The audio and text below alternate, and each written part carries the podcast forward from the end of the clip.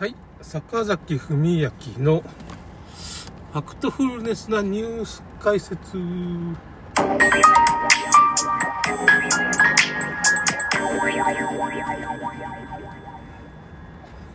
あのですね、まあ、LGBT 法案が、うん、うんと、この前の金金曜日だったかな今、衆議院を可決したんですけど、まあ、賛成党、まあ、ワクチンとかに反対してる賛成党とか、まあ、自民党内部もそうだし、まあ、他の政党も含めて、ちょっと LGBT 法案に対してはもう、自民党の支持者がいなくなるような感じになるんですよね、その、反対が多くて。そうで、百田さんっていう人がいるの、百田直樹さんっていうね、永遠のゼロっていう小説書いた人ね、あの、映画にもなりましたけどね、あの、ゼロ戦の話です。ゼロ戦でまあ戦う話なんですけどね、その、結構感動の名作なんだけど、あの作家の人が、あの人は自民党支持者なんですよ、やっぱりね。まあ、そういう、やっぱそういう永遠のゼロみたいな作品書く人だから、まあ、ちょっと政治的な小説も何個か書いてて、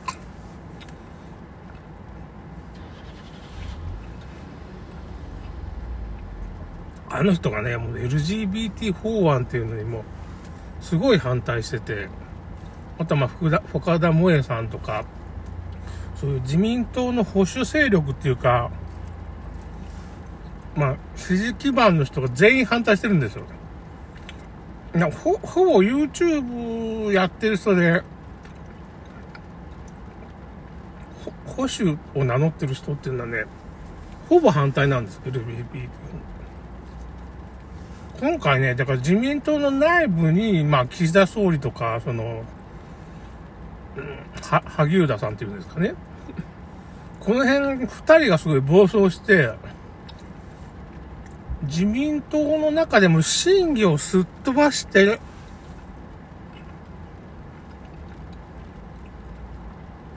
可決してるんですよ。自民党の中でもすごい揉めてるっていうかね。まあ、そういう風な感じだから、まあ、深田萌さんが、まあ、チラシを50万枚巻いて、まあ、今んとこ早く署名が来たのが2万枚ぐらいで、これの反対署名を、まあ、自民党に渡そうとしたら、まあ、理屈をつえて受け取ろうとしてんのですよ。まあなんか議会が忙しいとかなんとかんとかって。今のところ宙に浮いてるんですけど、なんかおかしくないかっていう、まあ、みんなね、ちょっとおかしいなっていうことを言ってるわけですよ。うん。あと、松葉学ぶって言って、まあ、松田政策研究所みたいなところをやってて、まあ、もともと東大の人で、財務省の人だったのかな？確か。個人情報方法とか作ったって言ってましたね。そういう案、政治家だったかな？なんかその、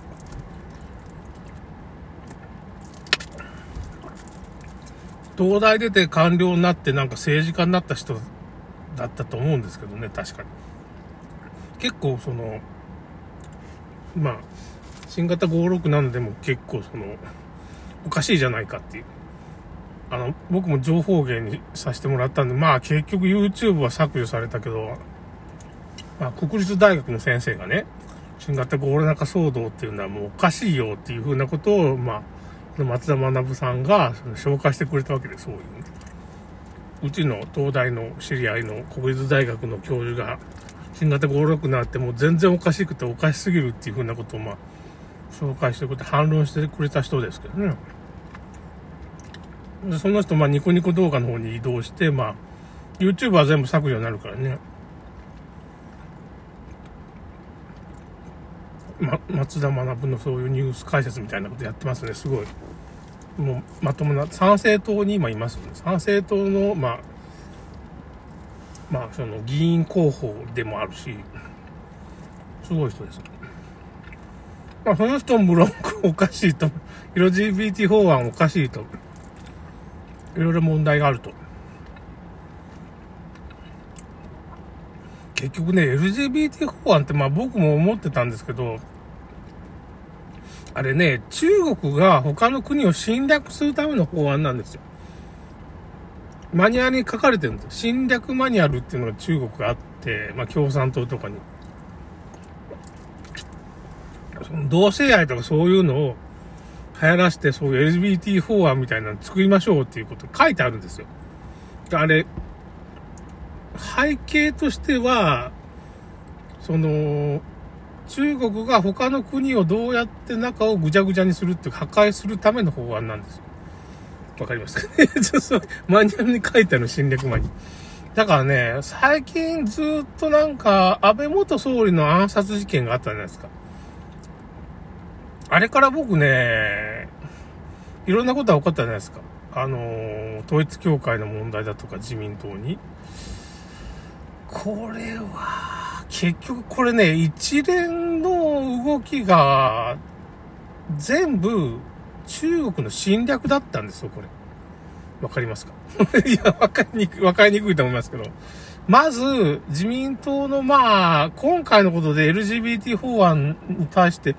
抑えが効かなくなった理由の一つは、安倍総理が暗殺されてる元総理がね、暗殺されてて、自民党が、まあ、なんか中国の言いなりになってる。岸田総理とか。中国ってどうなんだろうな。なんか中国の意向を組んだバイデン政権。バイデン政権っていうのは中国と繋がってるんですよ。これは、米国、まあ、その、大統領不正選挙、トランプ大統領の時の、あれのバイデンジャンプとかさ、バイデンの票、バイデンの、まあ、その、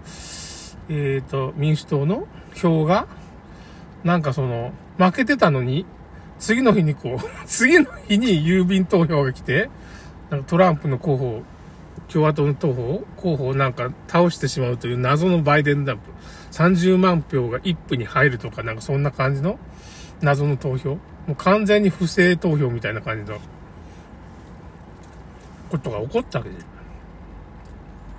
不正投票のマシンをね、ちゃんと入れて、そこまで全部用意してるんですよ。集計装置もまあ、遠隔で、その変、変な数字が出るような集計装置もちゃんと入れてるわけですよ。それをなぜか Facebook とか資金援助してるんです。マーク・ザッカーバーグさんとかさ。何なんだろうな、みたいな感じなんですだからですね、今のバイデン政権っていうのは、まあ、中国に乗っ取られてるっていうか、中国と組んでるんですよね。クリントンもそうだったんですけど、中国とかバイデン、バイデンの、まあ、あのー、息子さんも、あの、ロシアの方の利権があるわけです。ロシアの方の会社のなんか取締役になってるわけよ。利権食わされてるっていうか、まあ、ハンター・バイデンってね、すごいそれでスキャンダルになりましたね。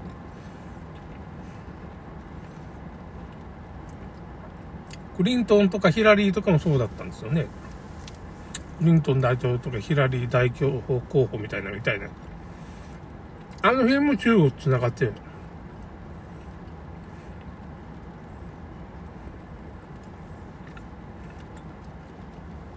だからバイデン政権の進めてくるってことは、これ中国と繋がってるわけ。なんでトランプ大統領が負けたのかって大統領選挙で。それは中国で印刷された不正選挙の、まあ、なんていうか、あの投票用紙が 紛れ込んでるわけです。アメリカ大統領選挙。だからアメリカ大統領選挙、不正選挙っていうのは、まあ、みんな知らないからね、どんなことが起こったかっていう、まあ、不正が起こったんだけど、中国が資金援助してバックにいるわけですよ。それとバイデン政権が、まあ、組んでて、アメリカが中国に乗っ取られたってこと司法長官とか、そのなんか州の州知事が、しかも共和党の人が買収されてんよ、中国に。司法長官が買収されてんよ。50億円とかなんかそれぐらいね、賄賂が50億円とかだからちょっともうトランプ大統領が司法に訴えかけても、却下されたっていうのはそういうことだ。司法長官が中国人に、